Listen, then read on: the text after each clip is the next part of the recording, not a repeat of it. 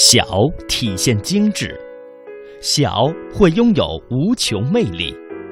中国的许多小城里蕴藏丰富的故事，魅力小城。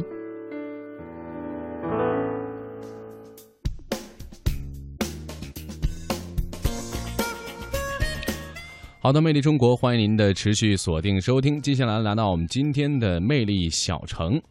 安徽宣城地区是位于安徽省东南部，跟江苏、浙江两省接壤，也是东南沿海沟通内地的一个重要通道。那么自西汉设郡以来呢，宣城可以说已经有两千多年的历史了，为中房中国的文房四宝之乡、山水园林城市以及历史文化名城。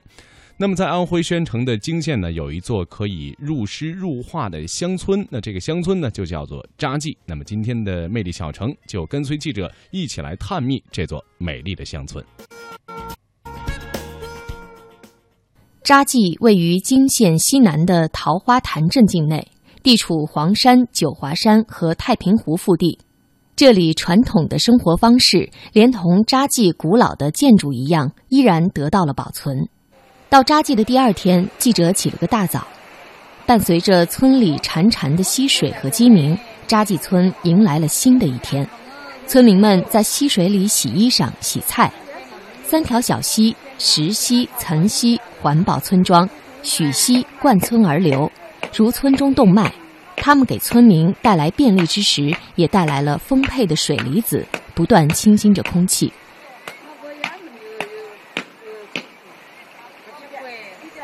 顺着蜿蜒的许溪往村里走，沿路看到村民利用自家房子开启的商业门面。我们进入了一户制作豆腐的人家，据说他家的豆腐和豆浆深得当地村民和游客的喜爱。他家也是当地村民和游客一大早必到的地方了。记者和女主人聊了起来。姓张啊？啊，你可是姓张的？我我不姓张。我要姓张就好了，我新家这里肯定有房子啊。你新家也不一定，你有房子，你有房子，你出生，你的房子分给人家住了，后来。你这房子很大的哈。哎，我们家房子大呀。你家多少人呢？我家我家一时也有七八个人哎。七八人，他们现在。分开了了，女的嫁人了，男的就在步行街到新房子里去了。哦。我就我们两个老的带了个孙子在这里住，啊这里还经常来住下人。这边也也接待一些游客，对吧？些小客房、家庭住，一年收入不少哎。我们我们是好玩的呀。啊，知道好玩的，大概有多少收入啊？也这搞到嗯年，也这搞到三四万块钱。哦哦，反正你反正你你你自己你你自己又生活着，自己要挣点小钱，蛮有意思，对吧？还能接触到很多游客。啊，接到游客，接到好玩的，接到玩玩的。那你们家这个祖上是？是山东，也是山东那边的，姓张。平时平时做点做点小生意，挺好的。做点豆腐啊。你是你做啊？我老头做啊。啊，那老头不在家，出去玩了。啊，不玩，我们家不玩哎，我们家家里那个茶树啊，我们到处砍。哦，还有茶树。嗯，茶树啊。做豆腐很辛苦的，要起很早的。晚上夜里就要起了。据介绍，扎记村鼎盛在明清，当时人口越来越多。逐步向外发展，延伸到十五里以外。在明朝时，村庄就有了相当完整的规划，民房、庙宇、祠堂、楼塔、水系全按规划建设，每户人家几乎都前庭后院，临水而居。明朝村人扎匠深情地写道：“武陵深处是谁家？隔河两岸共一扎。渔郎不怕漏消息，相约明年看桃花。”古诗写出了扎记迷人的田园风光和村民的淳朴好客。在村中最古老建筑德公厅屋倒塌的后进院落，出现了一位新主人——法国青年于连。他几年前偶然来到扎记，喜爱上这里恬淡淳朴、悠闲自得的民风。他出钱买下了德公厅屋倒塌的后院，请当地工匠尽力将它修复。他与中国女友在扎记举行了中国传统婚礼。据村里人介绍，现在每逢周末或休假的时候，于连夫妇就会到村里住上几天。可惜我们没能见到这对夫妇。扎记自唐初建村开始，已有一千四百多年的历史了。现如今，这里为许多美术家和摄影爱好者提供了创作灵感。一些美术家常年在此居住，进行艺术创作。扎记村也因此成了远近闻名的画家村。每年不仅吸引着许许多多的知名画家前来创作，不少美术系的学生也将这里作为写生基地。清晨的许溪边上，一群群的学生专注地拿着画笔，将眼前的村落创作于画板之上。这第几次到这来了？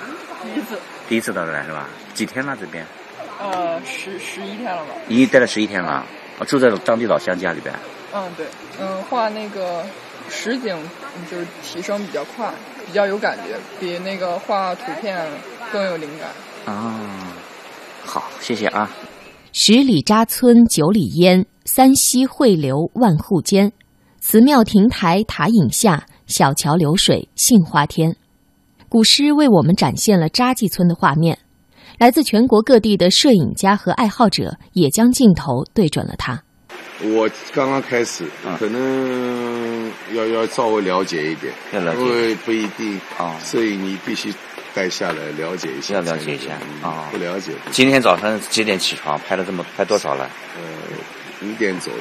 现在我在找光影啊。啊。我们来，对我们来说，就光影是很重要的啊。这个地方和其他地方又不一样。哦，为有哪些不一样的地方？呃，不，整个感觉就不一样。就是这个村落的这种布局，你说徽派的有很多。嗯。这个地方不像有些地方呢，可能是很宽很大。这个地方。有一条小溪，整个贯穿了这个这个村庄，嗯，它一种感觉，嗯，呃，又有点不一样。还有它这个落差比较大，人家那个鹅卵石啊，那很精，从我们的角度很精彩，哎哎哎，那这个就是只是人待在这个地方，感觉就不一样了。它就是老百姓很普通的生活那种，对，是吧？对对对，我们今天还是想先把光影看一下。可能明天拍的戏。你好，你好，您您是从哪边过来的？我从东北长春过来。从长春啊，呃，跟这个几个摄影这个好 好朋友在一起，好朋友都约好的，约好过来的。哦，昨天到的。啊，昨天。呃，准备打算再待几天呢？今天看看拍拍看一看。嗯嗯。要如果要是更有东西挖掘的话，嗯嗯，能在这再待一天。我们居住的凤柱堂是一个有着两百多年的清朝民居，现在成为了农家乐。房屋的主人叫吴金生，他的母亲姓扎。老吴六十多岁，除了经营家庭旅馆，他也是该村的第三任扎记村文物保护协会会长，还担任民俗博物馆的管理工作，每天都要到村里的景点值班。他告诉记者，上世纪九十年代，他和村民们自发组织保护村里文物的工作。吴金生，九四年，九九四年开始，那时候我们是自自发的群众组织。呃，当时呢，就是说我们这个村子村落呢很破败的很，那现在村民对这个意识比较也很很强的很。呃，他认识到这个祖上留下来的，等于也是个文化遗产。你再败掉了，这子孙后代就看不懂。